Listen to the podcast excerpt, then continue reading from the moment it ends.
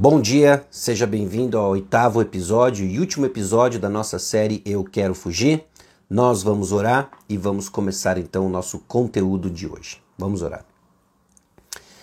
Senhor, nosso Deus e Pai, nós chegamos diante do Senhor, gratos a Deus porque o Evangelho nos traz luz, luz, ó Deus, depois de reconhecermos nossa condição de trevas. Eu peço a Deus que o Senhor guie nosso tempo, que a tua palavra traga, ó Deus, consolo, traga confronto para cada um de nós de acordo com a necessidade e necessidade ministrada pelo teu Santo Espírito. É no nome de Jesus que nós oramos. Amém. Existe luz depois das trevas. Charles Spurgeon disse o seguinte: A cura pela fé é grandiosa, mas a perseverança pela fé é ainda mais grandiosa. A cura pela fé é grandiosa, mas a perseverança pela fé é ainda mais grandiosa.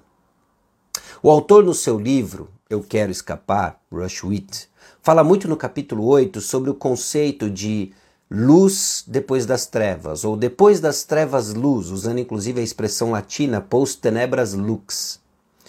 E ele fala isso tentando e buscando resumir aquelas que são as verdades mais claras do cristianismo. É lógico que a gente não consegue colocar todo o arcabouço da nossa fé, todo o conteúdo da nossa fé numa única frase. Mas aqui está uma frase que resume muito da transformação que o Senhor opera na vida do cristão. Depois das trevas, luz. Olha Colossenses comigo, capítulo 1, versículos 13 a 16. Colossenses, capítulo 1, versículos 13 a 16. Diz o seguinte: Ele nos libertou do império das trevas e nos transportou para o reino do Filho do seu amor, no qual temos a redenção, a remissão dos pecados. Este é a imagem do Deus invisível, o primogênito de toda a criação. Pois nele foram criadas todas as coisas, nos céus e sobre a terra, as visíveis e as invisíveis, sejam tronos, sejam soberanias, quer principados, quer potestades, tudo foi criado por meio dele e para ele. O texto começa a nos introduzir ao fato de que Jesus Cristo nos libertou do império das trevas, nos transportou para o reino da luz por meio do seu sacrifício. Ele que é o Criador de todas as coisas. É em Cristo, então, que nós temos a esperança de que depois das trevas tem luz. Esse é o padrão da salvação, esse é o, esse é o padrão do Evangelho. Ao nos apegarmos então firmemente a esta confissão de nossa fé, nós também podemos conhecer o gracioso dom da perseverança de Deus.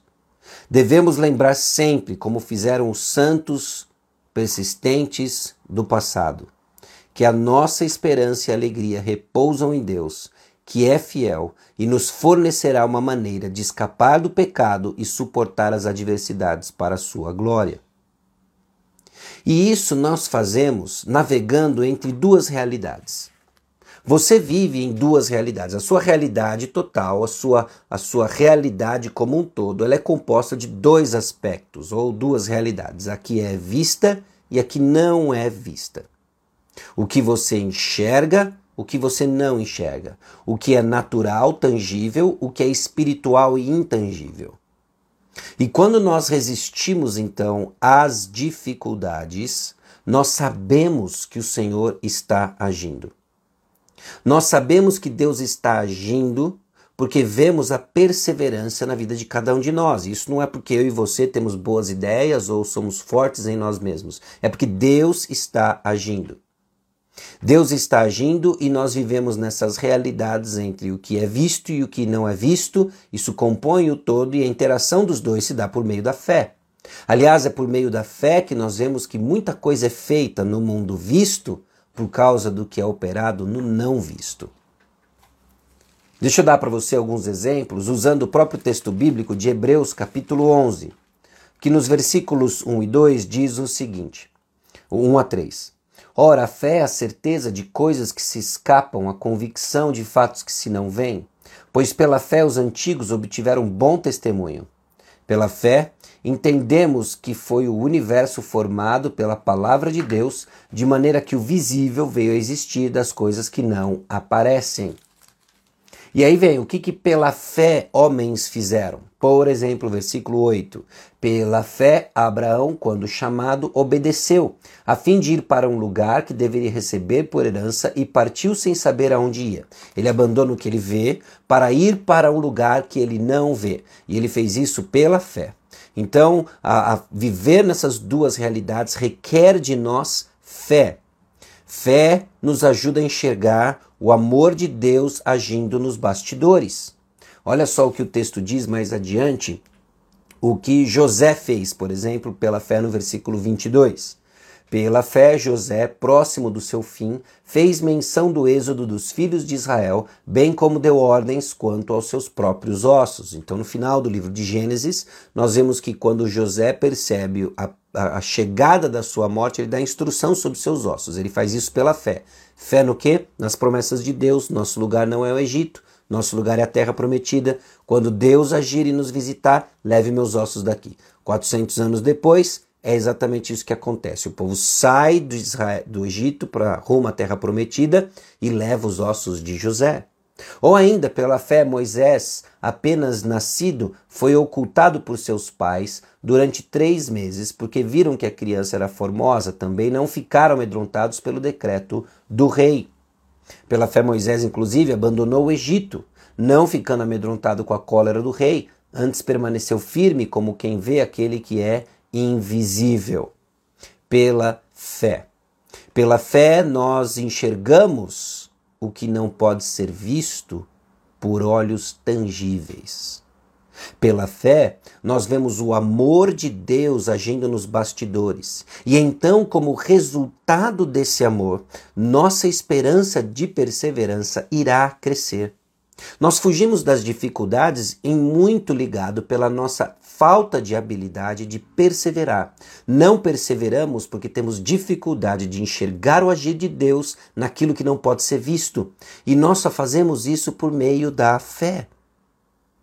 Olha só que interessante o Salmo 27, versículo 10. No Salmo 27, versículo 10, nós vemos o salmista interagindo com essas duas realidades, o que pode ser visto e o que não pode ser visto. E ele diz o seguinte: Porque se meu pai e minha mãe me, me desampararem, o Senhor me acolherá.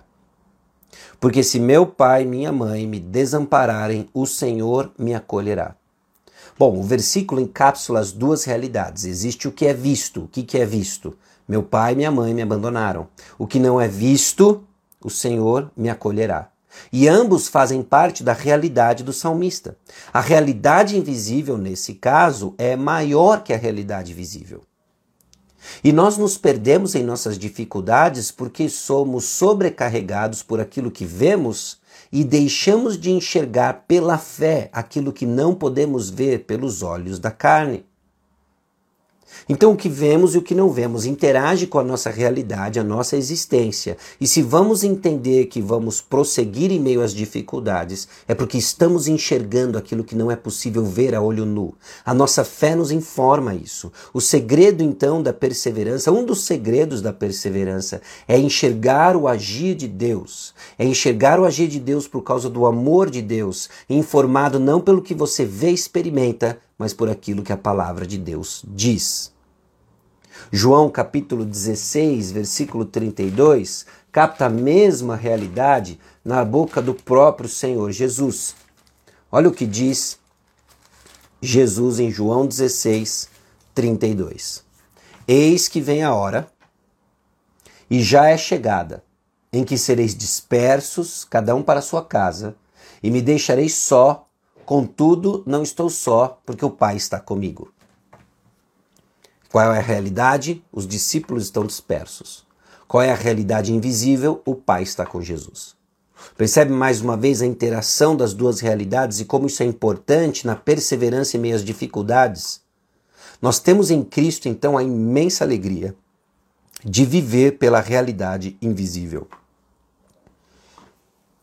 Assim como Jesus estava em paz no casco do barco, enquanto as ondas e os ventos agitavam seus discípulos desesperados, frenéticos, nós também temos à nossa disposição recursos espirituais que podem nos capacitar a suportar problemas com calma. Vamos enfrentar dificuldades, sem dúvida. Nós vimos, inclusive, no episódio de ontem, de que por vezes o Senhor é glorificado, não na cura, não no alívio, mas nos sustentando através dele. E nesse sentido, então, olhamos junto com o apóstolo Paulo em 2 Coríntios, capítulo 4, versículos 16 a 18, por isso não desanimamos. Pelo contrário, mesmo que o nosso homem exterior se corrompa, Contudo, o nosso homem interior se renova de dia em dia. Porque a nossa leve e momentânea tribulação produz para nós eterno peso de glória, acima de toda comparação.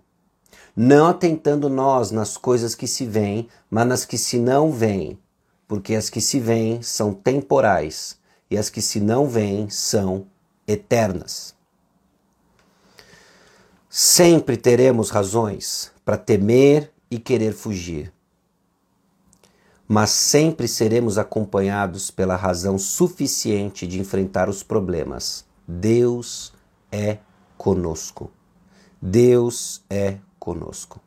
Temos razões para perseverar, mas a fidelidade de Deus brilha como a razão última. Deus é fiel. Vimos isso em 1 Coríntios capítulo 10, versículo 13. Deus é fiel. Deus é fiel, é razão para perseverarmos, e isso é muito diferente de ter uma vida otimista, uma vida gospel otimista. Deus não nos chamou para sermos otimistas gospel. Deus nos chamou para sermos realistas, cheios de esperança. Então para para pensar, talvez você esteja aí na, na, na, na luta para entender, puxa, mas será que eu tenho que ser otimista, pessimista? O que, que Deus quer de nós? Deus aponta para nós um caminho muito diferente. Entender que o Evangelho nos trouxe luz e luz depois da nossa condição de trevas, que nos permite enxergar aquilo que só é possível ver com os olhos da fé, a fim de vermos o cuidado de Deus em meio às dificuldades e então olharmos com coragem, confiança e irmos adiante ao invés de escapar em nossas distrações, negação, desvios, é, desejo por morte, nós vamos olhar para um realismo descrito na palavra de Deus que abrange uma descrição real da nossa experiência terrena, que engloba tanto bem quanto mal, a Bíblia torna então o realismo exclusivamente cristão, porque é só a perspectiva cristã, a fé cristã, que explica o mundo como de fato ele é, tanto a sua realidade visível quanto invisível. Assim, cristãos são capazes então de enfrentar, abraçar a realidade caída por causa do pecado. E embora a situação seja difícil, provoca desespero, Deus tornou o seu povo especialmente preparado para enfrentar a vida sem preocupação, medo ou desespero. Eles sabem que vivem no melhor de todos os mundos possíveis. Eles sabem que nesse mundo acontecem coisas horríveis. Eles sabem que nesse mundo nós teremos problemas, passaremos por aflições, mas eles ouvem pela fé a voz do Mestre que diz: Mas tem de bom ânimo, porque eu venci o mundo. Então, se você não faz sentido da sua realidade compondo aquilo que você vê e aquilo que não pode ser visto apenas pelos olhos da fé, você segue confuso e segue sem enxergar o agir de Deus, o amor de Deus, que é o combustível da nossa perseverança em tempos difíceis, porque depois das trevas tem luz.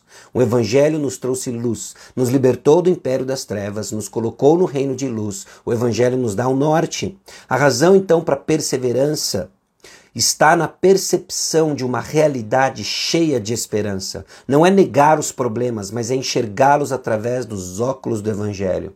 Não é simplesmente nos desviarmos ou buscarmos destruir o problema. Não é buscarmos distrações para não enfrentarmos o problema. Não é o desejo de sumir daqui ou morrer. É simplesmente enxergar os problemas à luz do que não pode ser visto senão pela fé. E nós temos essa informação, meu irmão. Nós temos essa informação, minha irmã. Jesus é conosco. Você vai enfrentar problemas, mas Jesus nos chamou a ter bom ânimo, porque ele venceu o mundo.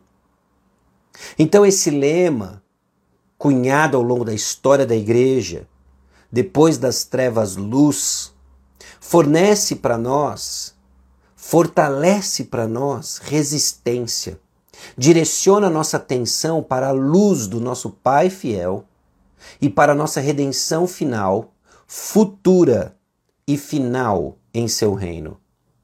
Como realistas cheios de esperança, suportamos as dificuldades de hoje por duas grandes razões que precisamos manter no centro das nossas vidas. Sabemos que o nosso Deus Pai realiza um trabalho maravilhoso nas realidades invisíveis da vida. Você crê nisso? Você crê que Deus está trabalhando? Você crê que Deus está trabalhando e mesmo por meio da sua dor, das suas dificuldades, Deus não está de braço cruzado, ele não se esqueceu de você, ele está trabalhando. E nós podemos então confiar corajosamente em Deus, porque ansiamos pela paz perfeita do nosso lar final no céu. Não porque estaremos livres dos problemas, embora essa seja uma realidade ao qual não é errado você ansiar por isso, mas não só isso, não como um desejo de fu fugir das realidades difíceis da vida, mas porque Cristo estará lá. 1 Pedro, capítulo 1, versículos 6 a 9. 1 Pedro 1, 6 a 9.